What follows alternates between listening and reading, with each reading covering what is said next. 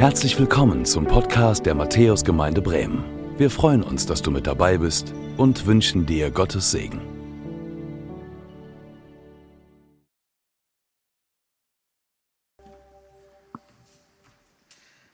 Hey, schön, dass ihr da seid und ähm, wie gut ist es, in die Gegenwart Gottes zu treten und Jesus aufzurufen.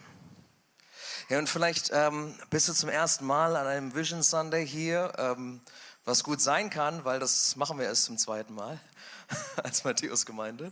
Deswegen ist das voll okay. Und äh, ich will ein bisschen erklären, ähm, Vision Sunday bedeutet, wir haben uns getroffen, zurückgezogen als Kirchenvorstand, als Gemeindeleitung, auch als pastorales Team. Wir haben uns rausgezogen aus dem Trubel, den man so hat, wenn man sich hier in der Gemeinde trifft und man merkt, vor der Tür ist was los sind in Überseestadt gegangen und ins Lighthouse, äh, danke Johannes, ähm, und haben uns da Zeit genommen, um zu überlegen, hey, was legt Gott uns aufs Herz für dieses Jahr 2024? Ihr wisst, wir folgen nicht so streng dem evangelischen Kirchenjahr, sondern das ist unsere Art und Weise, Gott zu fragen, hey, was, was möchtest du tun mit dieser Matthäusgemeinde? Und ähm, wir hatten verschiedene Eindrücke, verschiedene Dinge, die wir schon über das Jahr 2023 so wahrgenommen haben in unserer Gemeinde. Die, die auf Gemeindefreizeit waren, wir haben das beim Lobpreisabend so benannt, hey, wir glauben, ey, da ist so eine Sehnsucht bei euch, bei einigen von euch, Gott zu erfahren, sich neu hinzugeben.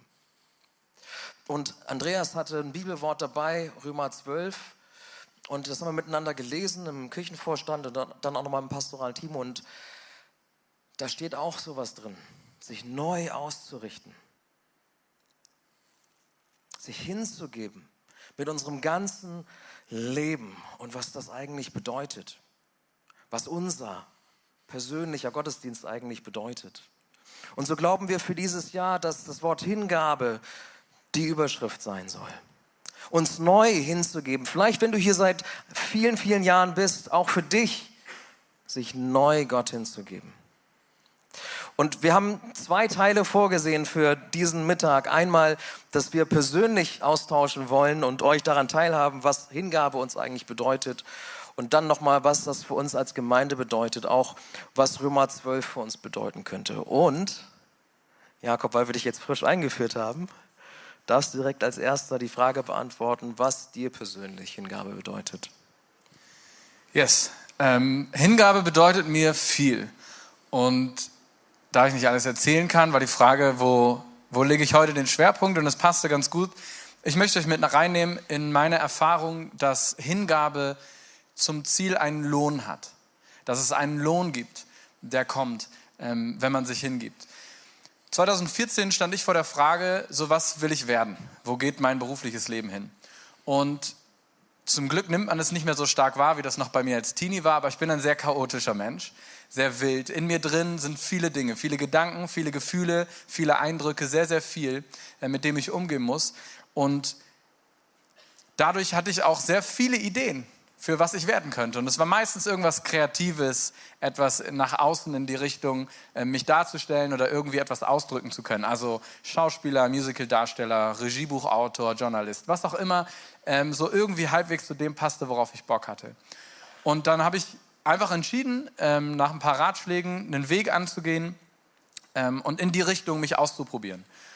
Und nach ungefähr zwei Jahren kam dann ein Ruf von Gott in die Theologie, in den hauptamtlichen Dienst. Und für mich war das in dem Moment unter anderem sehr klarer Ruf, diese Träume, die ich hatte von dem Jakob, wer ich vielleicht werden könnte, ähm, die aufzugeben und Gott hinzulegen und zu sagen, eigentlich würde ich gerne das und das machen, aber okay, so deine Wege sind gut, heißt es ja immer. Dann probiere ich das jetzt nochmal neu. Und ich habe das Studium bewältigt und bin dann vor vier Jahren in die Paulusgemeinde gekommen, um so den ersten Schritt zu gehen in dem Beruf und durfte schon direkt erleben, dass Gott mir sehr, sehr viel Möglichkeiten geschenkt hat. Obwohl ich das hingegeben habe, vieles von den Dingen, nach denen ich mich gesehnt habe, wo ich Bock drauf hatte, die auszuleben, äh, zu leben.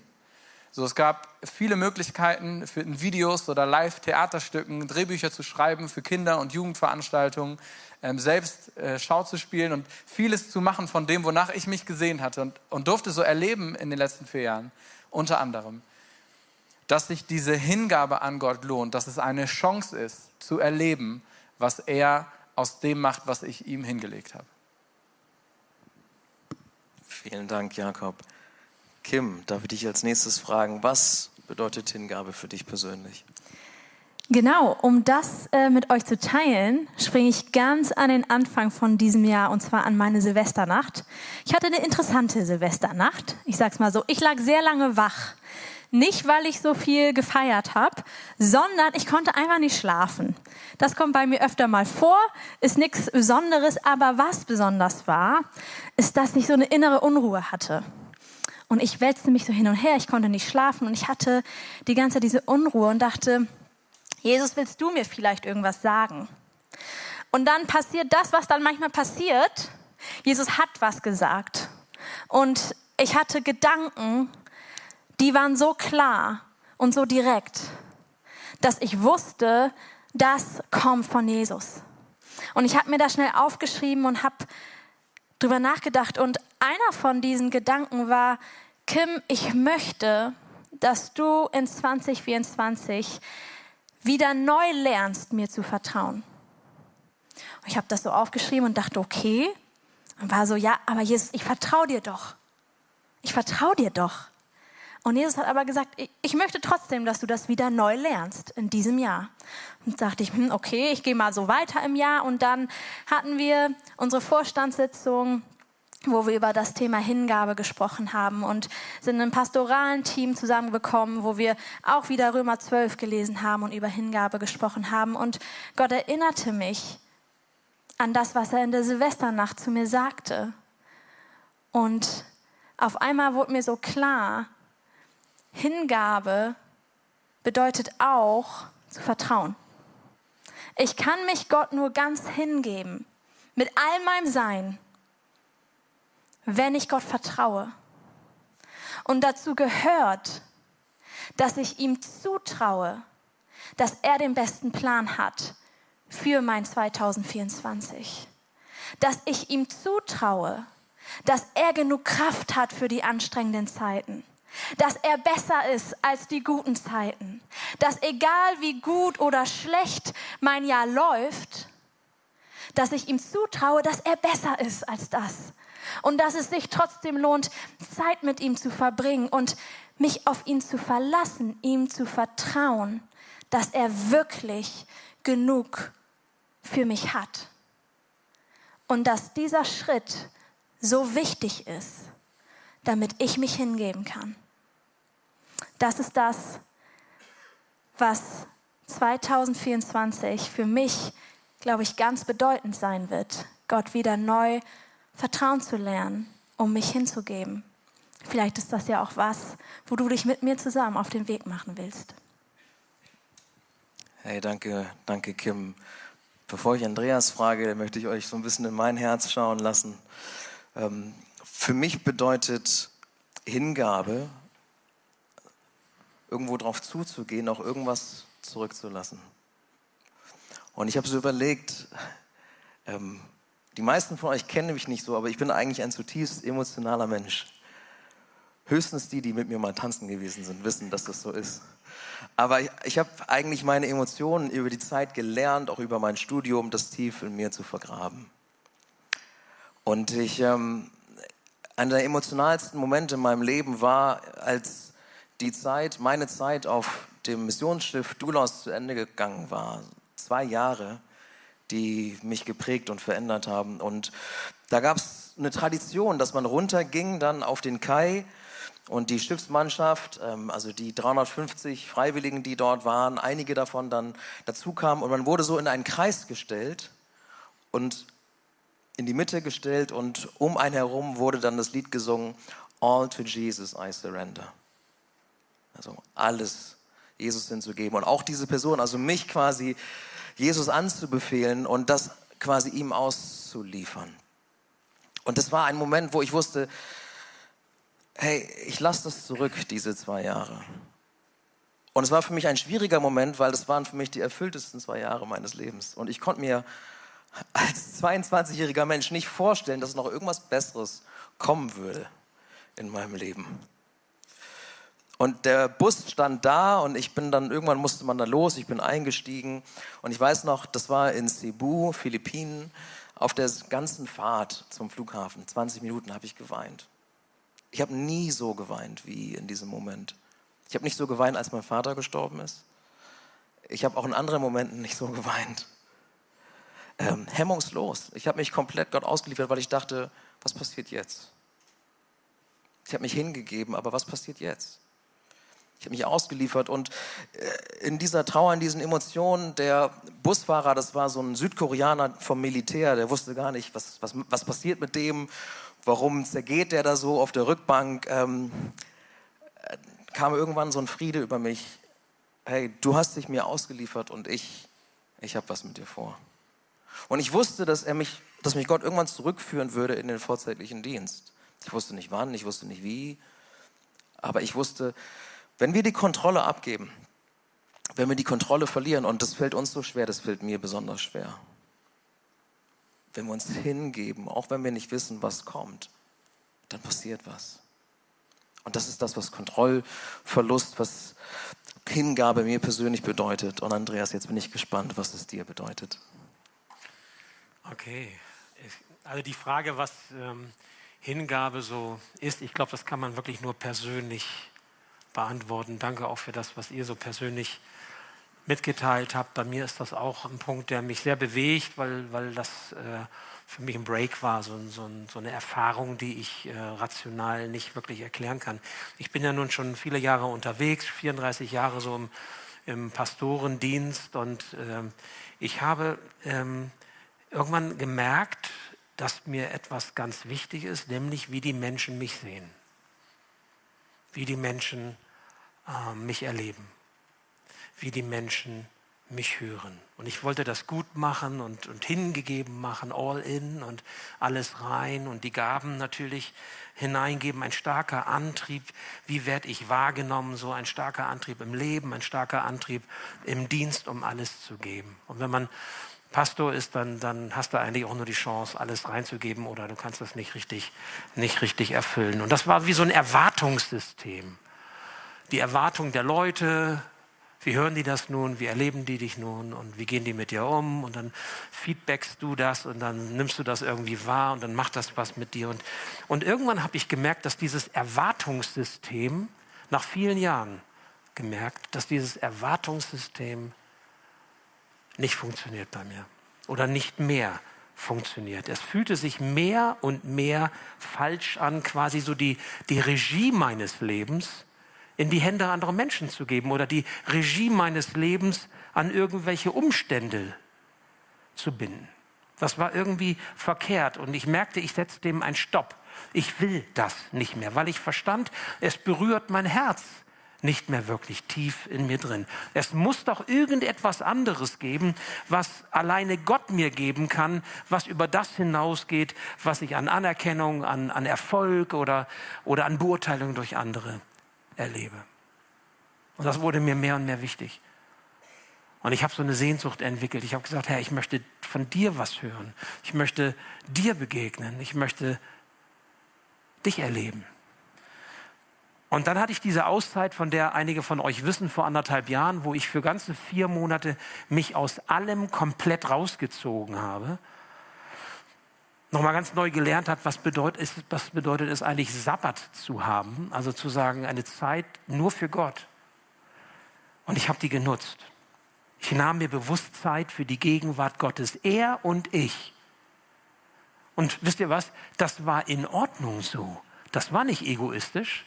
Geprägt war ich anders. So nach dem Motto, darf man das wirklich so tun, sich um sich selber kümmern? Ist das nicht egoistisch? Ist das wirklich christlich? Ist das geistlich? Ist das das, was wir, was wir tun dürfen? Ich habe da so diese Stimme ne, so gehabt, so irgendwie, ho, ho, ho, ho. Ne? Wo ist denn da jetzt die Gemeinde und wo ist dein Dienst und wo bist du für andere und so. Und jetzt geht es nur um mich, er und ich. Es zählt nur er und ich. Und auf einmal spielten die Erwartungen keine Rolle mehr. Die, die angelernten Ideale, die ich so in mir hatte, sie spielten keine Rolle mehr. Es zählte nur er und ich. Und ich verstand in dieser intensiven Begegnung mit Jesus, was Sehnsucht bedeutet. Denn ich habe nicht Sehnsucht in mir, sondern ich bin Sehnsucht. Die Sehnsucht nach Gott und nach Gemeinschaft mit ihm ist nicht ein Teil meines Herzens, sondern mein Herz ist Sehnsucht. Also Sehnsucht ist quasi ein Teil meiner Identität. Sehnsucht ist ein Teil meines Wesens. Sehnsucht gehört wesentlich zu mir hinzu, dazu, damit ich Gott suche, damit ich äh, dranbleibe, orientiert bleibe, fokussiert bleibe auf ihn hin. Aber ich habe das gar nicht wesentlich erkannt. Ich habe das nicht wirklich gelebt. Ehrlich gesagt habe ich diese emotionale Seite des Glaubens weggedrückt. Das hängt mit meiner Erziehung, mit meiner Prägung zusammen. Und dann ist da Jesus, der zu mir kommt und sagt, ich möchte deine Sehnsucht erfüllen. Wow, das war für mich neu. Das hat mein Leben, mein Herz tatsächlich verändert. Und seitdem ist die Liebe Gottes in Jesus sowas wie ein Schatz in meinem Leben. Ein Schatz und es gibt keinen besseren als diesen. Nichts und niemals kommt diesem Schatz jemals gleich. Und wenn ich jetzt gefragt werde, was bedeutet Hingabe, dann würde ich genau das sagen, mit diesem Jesus ganz eng verbunden zu leben, und zwar in jeder Situation meines Alltags. Wenn es gut läuft, aber auch wenn es schlecht läuft. Es bedeutet für mich, auf ihn zu achten, mehr als auf alles andere, ihm den Platz zu geben, den er gerne haben möchte in meinem Leben. Und es bedeutet für mich, nicht mehr ohne ihn sein zu wollen, weil er sich mir, weil er sich uns hingegeben hat in seiner großen Liebe. Und das ist meine Lebenskraft. Das ist meine Lebensfreude.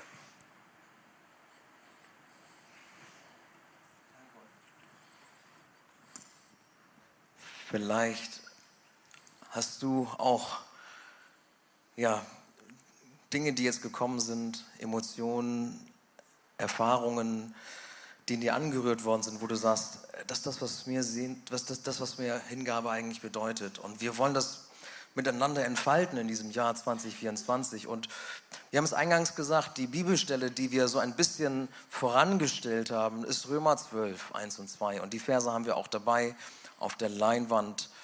Ähm, blendet es doch bitte einmal ein, Römer 12, den ersten Vers nach der neuen Genfer Übersetzung. Ihr seid am Suchen. Und ihr findet es, oder? Ja? Okay. Dann lese ich uns diese Verse nämlich einmal vor.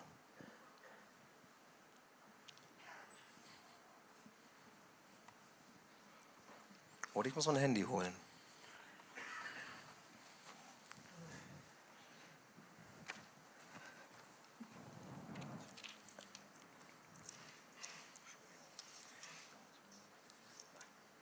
Super, wir haben das hier. Perfekt. Ah, gutes Timing. Danke, Egon, für deinen Einsatz. Okay.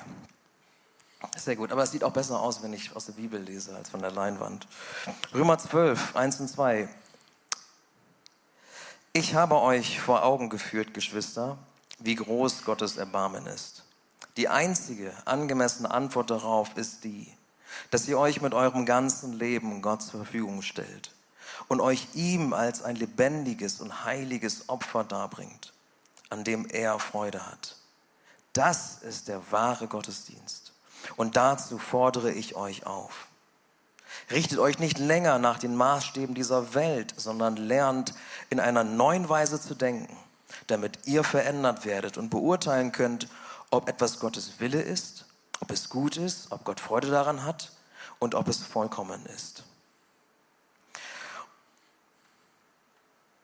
Und weil wir jetzt einen neuen Theologen bei uns haben und diese Verse fürchterlich schwer sind auszulegen, übergebe ich jetzt das Mikrofon wieder an Jakob. Yes, vielen Dank. Ich habe jetzt die Ehre, euch in fünf Minuten Römer 12 zu erklären. Stark, oder? Okay, ähm, kriegen wir hin. Ich werde das einfach so machen. Ich werde euch ganz kurz, die ersten zwei Verse habt ihr jetzt gehört, ähm, erklären, was, wie Paulus dieses Kapitel aufbaut. Nur ganz knapp dann noch was zu Paulus sagen und dann einen Schwerpunkt legen in dem ganzen Kapitel, weil man könnte, wie es bei Paulus so ist, fast jedes Wort zu einer eigenen Predigt machen. Und nach den zwei Versen, die so wie so ein Kern mitten in diesem ganzen Brief auch als ein Teil davon ähm, im Zentrum stehen, wo nämlich was vorweggeht. Und danach führt Paulus das erstmal einfach nur aus. Ganz praktisch lässt er es werden und fragt danach, was bedeutet das, was ich euch gerade gesagt habe, diese zwei Verse. Was bedeutet das für euch als Gemeinde im Miteinander und was bedeutet das für euch in eure Wirkung nach außen, in euer Umfeld hinein? Dazu werde ich jetzt aber gar nicht so viel sagen, dazu hören wir nämlich auch ganz konkret für uns gleich noch ein paar Sachen. Was ich mit uns kurz überlegen will, ist Römer 12 in den ersten beiden Versen hat unglaublich viel Inhalt. Und Paulus ist ja so ein, der war ja so ein, so ein richtiger, richtiger Jude, mit vollem Herzen, leidenschaftlich für Jahwe und war unterwegs für Jahwe am Start und dann begegnet ihm Jesus auf dem Weg nach Damaskus. Und er erlebt ey, diese Sehnsucht, die ich als Jude habe, die wir als Volk haben nach Erneuerung von Jahwe und durch Jahwe, die ist da. In Jesus. Ich bin ihr begegnet. Ich bin ihm begegnet, der die Erneuerung schenkt. Und das hat sein gesamtes Denken verändert, in dem Sinn, dass er alles über Jesus und in Jesus verstanden und gesehen hat. Und dann macht er das an, in dem Brief an die Römer, ähm, an die Gemeinde in Rom, dass er am Anfang den Schwerpunkt darauf legt, zu erklären, wie herrlich Gott ist, wie groß, wie barmherzig, wie gnädig Gott ist. Und erzählt die Story theoretisch einfach nach und sagt, wir haben einen Gott, der liebt und der so viel Liebe hat, dass er seine Liebe schenken will und einen Menschen schafft, den er liebt. Und dieser Mensch, der betrügt Gott. Und dann hat der Mensch ein Problem, weil Gott braucht den Menschen eigentlich nicht. Aber Gott liebt den Menschen so sehr, dass er ihm durch Abraham und das Volk Israel eine Möglichkeit schenkt, eine Lösung schenkt für das Problem. Aber die betrügen ihn auch wieder. Und haben wieder ein Problem. Und Gott kommt und sagt, ich gebe mich dir, Mensch, ganz hin. Ich liebe dich so sehr, ich gebe dir alles, was ich bin, in Jesus. Ich mache mich klein, ich komme in deine Dunkelheit, in deinen Schmerz, in das Schlimmste, was den menschlichen Zustand ausmacht, komme ich hinein. Für dich. Und durchbrech das. Gott gibt sich hin. Wofür? Daraus ergibt sich für uns eine unglaubliche Chance, nämlich dass wir uns hingeben. Und das ist, was Paulus in den ersten Versen sagt. Er sagt, wenn wir dieses Erbarmen Gottes angucken, dann gibt es keine bessere, keine schönere Antwort, als uns hinzugeben. Aber nicht im Sinne von, wir geben uns auf und dann verpuffen wir in dem, wer wir sind, in, in diesem ominösen Wesen Gott. Nein, nein, da hört es nicht auf. Gott wünscht sich diese Hingabe, denn das Ziel der Hingabe ist, dass wir durch Gott erneuert werden. Nicht nur das, wie wir jetzt denken oder woran wir glauben mit unserem Kopf, sondern in allem, wie wir sind. Mit allem Fühlen, mit allem Wollen, mit unserem ganzen Wesen, mit unserem ganzen Alltag will Gott uns erneuern. Denn wenn er uns erneuert hat, sind wir eine neue Kreatur. Und dann können wir vollkommen Gemeinschaft haben mit Gott und das führt zur Anbetung. Das Ziel dieser Erneuerung ist, dass wir Gott wieder anbeten können, wie wir es eigentlich sollen. Also Gott gibt sich hin, damit wir uns hingeben können. Und wenn wir uns hingeben, kann er uns erneuern. Und diese Erneuerung führt zu Gemeinschaft und Anbetung. Und das ist nicht etwas, was einmal passiert ist und er sagt, okay, gibst du dich hin? Cool, dann erneuere ich dich jetzt, bumm, fertig. So, Gott ist ein geduldiger Gott und Leben ist ein Prozess. Und das passiert immer wieder. Wir dürfen jeden Tag neu erleben, wie Gott sich uns hingibt, ihn in seinem Geist erleben und dürfen uns jeden Tag neu wieder Gott hingeben, damit er uns jeden Tag neu und ein Stück mehr erneuert. Und wir jeden Tag neu und mehr in die Anbetung zu ihm finden. Und den Kerngedanken lässt er dann praktisch werden in, Vers, in den Versen im Kapitel 12 und darüber hinaus. Aber das ist mir wichtig, dass wir es verstehen. Das ist die Logik Gottes die Paulus in, dieses, in diese zwei Verse in Römer 12 steckt. Ja, jetzt komme ich. Aber ist es nicht gut zu hören, dass wir in vollkommener Gemeinschaft mit Gott leben dürfen? Dass Jesus sich uns hingegeben hat, dass wir uns hingeben können und dass wir verändert werden können von Gott. Und ist das nicht so, dass wir hier sitzen, die wir Gott kennen? Vielleicht kennst du Gott noch nicht, dann möchten wir dir das sagen, dass das möglich ist. Aber wenn du hier sitzt, dann hast du das erlebt. Dann hast du Gott erlebt. dann hast du erlebt, dass Gott dich liebt, dass er eingegriffen hat in dein Leben. Und du darfst in einer Beziehung zu ihm leben, weil er so eine Sehnsucht nach dir hat. Er liebt dich so sehr. Was für ein Geschenk, dass du und ich das erleben dürfen. Aber weißt du, Gott sehnt sich nach dir und nach mir und er sehnt sich auch nach all den Menschen, die ihn noch nicht kennen, die das noch nie erlebt haben, die noch nie gehört haben, dass Gott sie liebt, dass er sie verändern möchte, dass er sie lieben möchte und dass sie in vollkommener Gemeinschaft, in einer innigen Beziehung zu Gott leben dürfen. Und weißt du, Gottes Projekt auf dieser Welt, könnte man sagen, ist, uns Menschen zu retten. Sich uns hinzugeben, damit wir uns ihm hingeben können, damit wir gerettet sind. Wir sind Teil von seinem Projekt. Wir haben das schon erlebt. Aber Gott wünscht sich, dass das nicht bei uns stehen bleibt, sondern dass das weitergeht dass noch mehr Menschen das erfahren können, dass noch mehr Menschen Gott kennenlernen können. Das ist Gottes Projekt auf dieser Welt. Das ist Gottes Projekt hier in Hochding. Gott hat sich für dich und mich hingegeben und für jeden Einzelnen, der hier in der Umgebung wohnt, der in deiner Nachbarschaft wohnt. Und wie, wie möchte Gott dieses Projekt umsetzen? Wie möchte er zu diesen Menschen kommen? Das Interessante ist, er möchte das durch uns tun. Gott hat viele verschiedene Wege, wie er Menschen begegnen kann, aber er tut es auch durch dich und mich, die wir Gott schon erlebt haben. Er möchte uns nutzen für sein Projekt, Menschen zu erreichen indem wir uns hingeben an die Menschen, so wie wir es erlebt haben, dass Gott sich uns hingegeben hat. Wie kann das aussehen? Das kann anfangen bei einem Lächeln, bei einer freundlichen Begegnung, bei einem Türaufhalten, bei einem herzlichen Willkommen, wenn du Menschen hier begegnest. Unsere Gemeinde ist an den Vormittagen unter der Woche voll mit Menschen, die Gott noch nicht kennen. Was für ein Privileg. Wir können hier in der Gemeinde Menschen freundlich begegnen, aber auch in unserer Nachbarschaft, auf den Straßen. Wir können sie einladen in die Gemeinde, wir können sie einladen zum Alpha-Kurs. Es gibt so viele verschiedene Möglichkeiten. Wir wissen nicht, wann Gott was tun möchte durch uns. Aber wir als Matthäus-Gemeinde, wir wollen bereit sein für das, was Gott hier in Huchting tun möchte. Wir möchten durch die offenen Türen durchgehen, die Gott aufhält. Aber weißt du, die Matthäus-Gemeinde, das sind nicht nur wir oder der Vorstand und das ist auch nicht dieses Gebäude. Die Matthäus-Gemeinde, das sind du und ich. Gott baut sein Reich durch dich und mich, indem wir dieses Geschenk annehmen, das er sich uns hingegeben hat. Wir uns ihm hingeben und das weitergeben und uns auch hingeben an die Menschen um uns herum.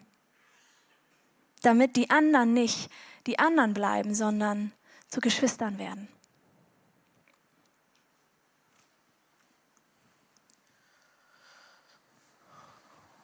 Und ihr merkt, vielleicht auch aus dem, was persönlich wir geteilt haben, Hingabe ist nichts, was du so ein bisschen machst.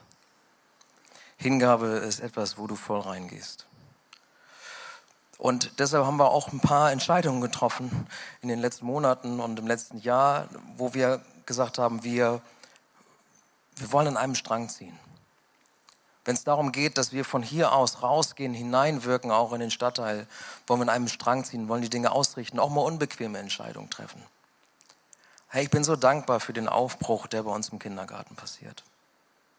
Da ist so viel Hingegebenheit, so viel Wunsch und Liebe für die Kinder, aber auch für die Eltern. Und es gibt so viele Pläne auch, da noch mehr Menschen mit einzubeziehen. Wenn wir an Huchting denken, dann sind wir so froh, dass die Gespräche mit der Sodenmatt-Gemeinde voranschreiten und sie sagen, hey, wir, wir laden euch ein, wir, wir freuen uns darüber, dass, dass wir zusammenarbeiten, um Huchting zu erreichen. Wir sind letzte Woche durch die Räumlichkeiten gegangen, haben überlegt, hey, was können wir hier für einen Ort der Begegnung schaffen für Menschen in Huchting? Ein Ort der Hingabe. Und Hingabe lässt sich ein Stück weit auch organisieren, sage ich jetzt mal so. Gott hat das organisiert. Ich habe euch was mitgebracht, so ein, so ein Diagramm. Und das ist ein bisschen eine Hierarchie, die sich Gott überlegt hat, aber es ist nicht die Hierarchie, die du kennst aus deiner Firma, wo oben der Boss oder die Chefin ist und unten bist du als kleines Licht oder so. Sondern Hierarchie im Reich Gottes funktioniert anders. Jesus geht voran. Er ist der, der alles gegeben hat. Er ist der, der in Sachen Hingabe nicht zu übertreffen ist, denn er hat sein Leben gegeben für dich und mich. Und er sagt, ich habe hier so eine Hierarchie mir überlegt, aber nicht, weil ich herrschen möchte über euch, sondern ich bin als Diener gekommen. Ich habe euch was vorgelebt, was gut ist, was ihr nachahmen könnt. Und das ist beschrieben in Matthäus 20, 25 bis 28. Und er hat gesagt, hey, ich habe die Leute, die am nächsten bei mir waren, das waren die zwölf, die er berufen hat, und die haben alles zurückgelassen. Ihre Familien, ihre Berufe, und die sind ihm gefolgt, drei Jahre lang. Die haben Hingabe gelernt von dem, der die Hingabe ist. Und die sind zu Aposteln geworden, haben Gemeinden gegründet, haben teilweise selbst ihr Leben hingeben müssen und sie haben wiederum Älteste eingesetzt und die wiederum Diakone. Und so siehst du, es gibt sowas wie eine Hierarchie. Aber worum es eigentlich geht, ist, dass wir uns ausrichten, dass wir Nachahmer werden in der Hingabe. Und wir sind so dankbar, dass wir hier Älteste haben, die sich voll investieren, die sich hingeben, die über das, es gibt so eine Liste an Qualifikationen, 1 Timotheus 3 kannst du nachlesen, die, die geht da fast drüber hinaus. Die investieren sich als Familie ganz und gar in diese Gemeinde hinein. Und es gibt viele hier, die auch ihr Leitungsaufgaben übernommen habt, Gemeindevertretung. Es gibt so viele Menschen, die sich hier Woche für Woche investieren und wir sind so dankbar dafür. Aber weißt du, was nicht okay ist? Dass wir uns, dass wir uns als, dass wir nicht Hingabe miteinander üben, sondern vor allem uns um die Arbeit scheren. Und das ist viel passiert. Das passiert ganz viel. Hey, wir haben Älteste, die nicht nur zusammen beten für diese Gemeinde, diese Gemeinde auf dem Herzen haben, die den Garten planen, die dafür Budgets freigeben. Nein, die gehen los und kaufen eine Hake und haken den Garten. Und einerseits ist das bewundernswert und andererseits ist es aber auch nicht okay, weil sie sind zu was anderem berufen. Und wir werden in diesem Jahr organisatorische Veränderungen durch, durchführen in unserer Gemeinde, dass unsere Ältesten Älteste sein dürfen, so wie die Bibel das sagt dass Diakone Diakone sein dürfen, so wie die Bibel das sagt. Dass wir Hirten sein dürfen, so wie die Bibel das sagt. Denn die Hälfte meiner Zeit mache ich nicht Hirtenaufgaben und andere auch nicht. Und wir wollen Hingabe mit euch erleben und die Zeit dafür haben. Und deshalb wird sich ein bisschen was organisatorisch tun und ihr werdet das mitbekommen.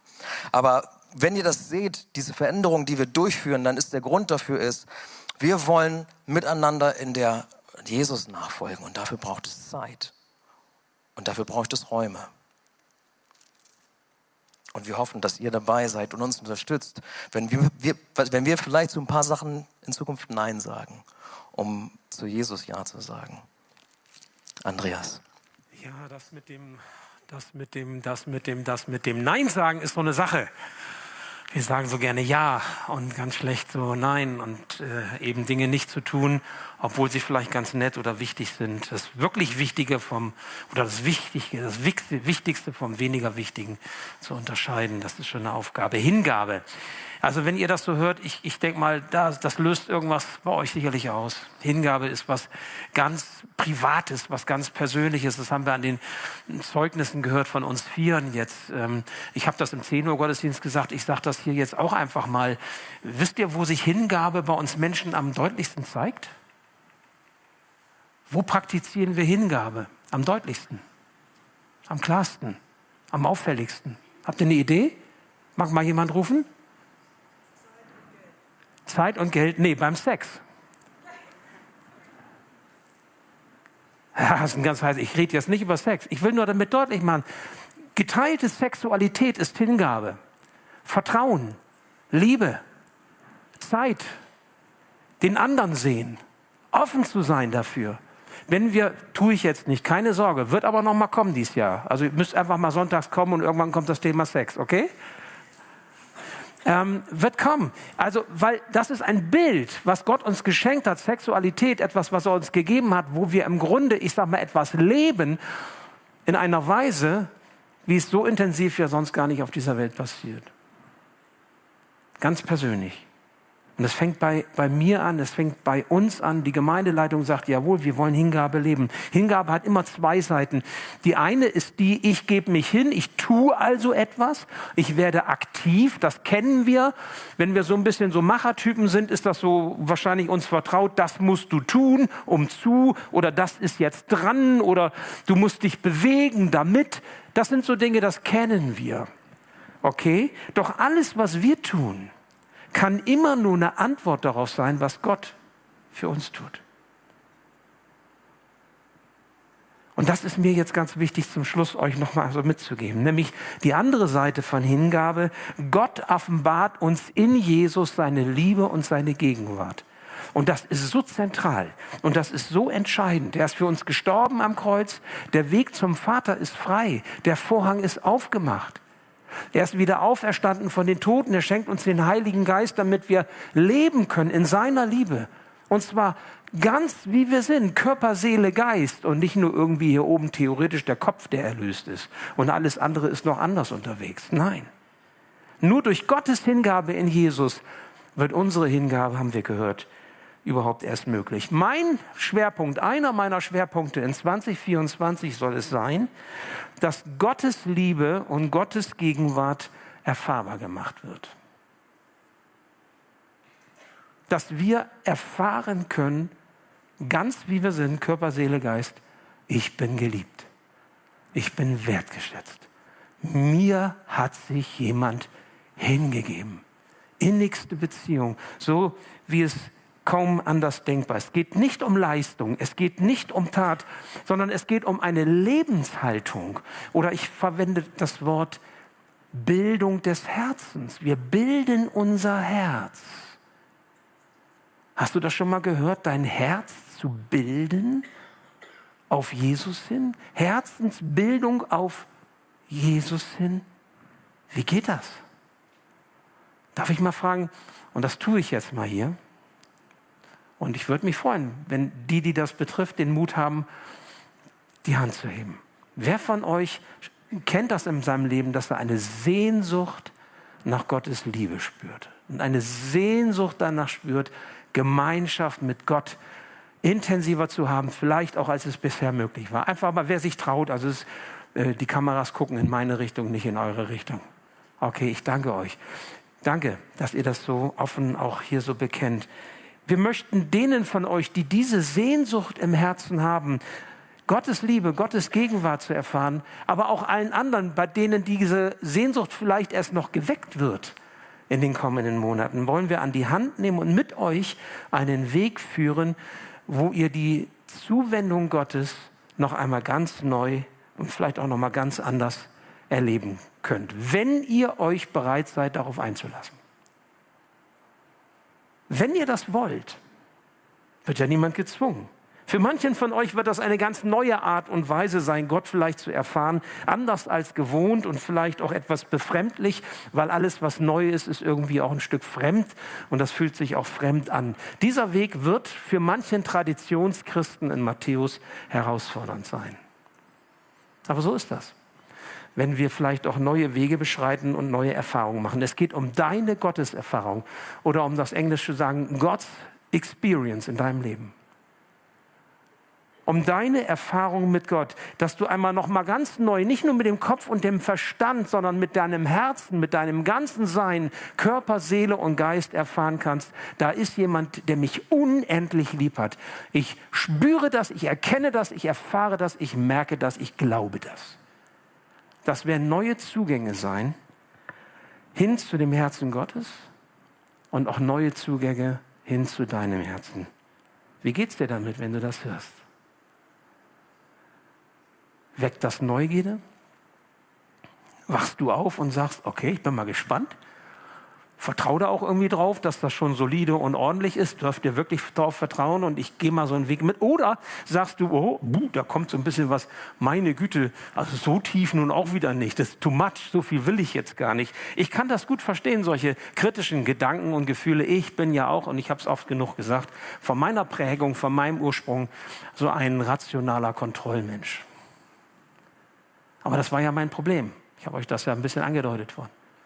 Dass ich eben diese andere Seite, die voll dazugehört, weil unser Leben immer mehr ist als nur das, was wir hier im Kopf erkennen, eigentlich nicht lebe und eigentlich nicht wahrgenommen habe.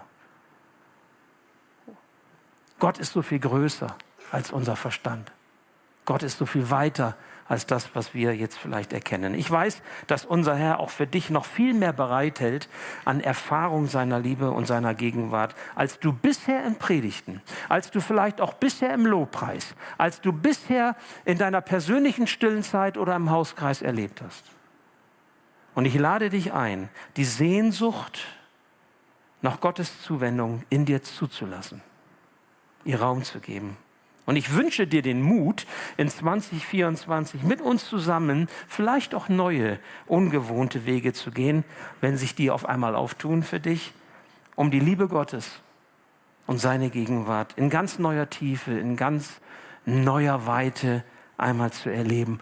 Alles freiwillig, ohne Druck, aber dass du mal was Neues entdecken darfst. Und ich möchte das mal so ausdrücken, so diese Erfahrung, die ich dir wünsche, du darfst in Gottes Zuwendung baden. Wo ist denn das schöne Bild mit der Badewanne? Na, da ist es doch. In Gottes Zuwendung baden. Ich finde das total klasse. Ja gut, wenn du nicht gerne badest, ist das doof. Aber ja, so mal, es umgibt dich, es ist da und, und du, du bist, bist da drin geborgen, ja. Das erfüllt dich, das beschenkt dich, das ist ganzheitlich eine Erfahrung, dieses Bild in Gottes Zuwendung, in seiner Liebe zu baden. Nimm das doch einfach mal mit. Und ich würde mich freuen, wenn du diesen Weg mitgehst. Mit uns. Ich bete noch zum Schluss. Ja, lieber Herr, wir haben jetzt von unseren Herzen geredet, auch wir hier als pastorales Team. Wir haben ein Stück ausgeschüttet, was uns bewegt. Wir haben Gedanken mitgeteilt, die du uns aufs Herz gelegt hast, in der Gemeindeleitung, aber auch im pastoralen Team. Und ich möchte dich darum bitten, dass wir deine Wege erkennen, dass wir nach deinem Willen für uns und unsere Gemeinde fragen und dass wir auf diesem Wege gehen an deiner Hand, dass du uns erfüllst mit deiner Liebe und dass wir dich erleben, deine Zuwendung zu uns in Jesus, in der Kraft deines Geistes, erleben in einer Weise, dass du unsere Sehnsucht erfüllst, weil nirgendwo sonst können wir das finden in dieser Welt, was du uns sein kannst. Und so möchte ich dich darum bitten, Herr, dass 2024 ein Jahr der Veränderung sein darf, der Erneuerung, der Vertiefung, aber insbesondere eben auch der Vertiefung in der Liebe zu dir. Und dass wir deine Liebe erfahren, noch einmal ganz neu, die uns in Bewegung setzt, hin in diese Welt und hin zu den Menschen, damit wir ihnen die gute Botschaft bringen, die du gebracht hast. Hab Dank dafür, dass du das für uns tun willst. Amen. Danke fürs Zuhören. Wir hoffen, dass du heute inspiriert und ermutigt wurdest durch Gottes lebendiges Wort.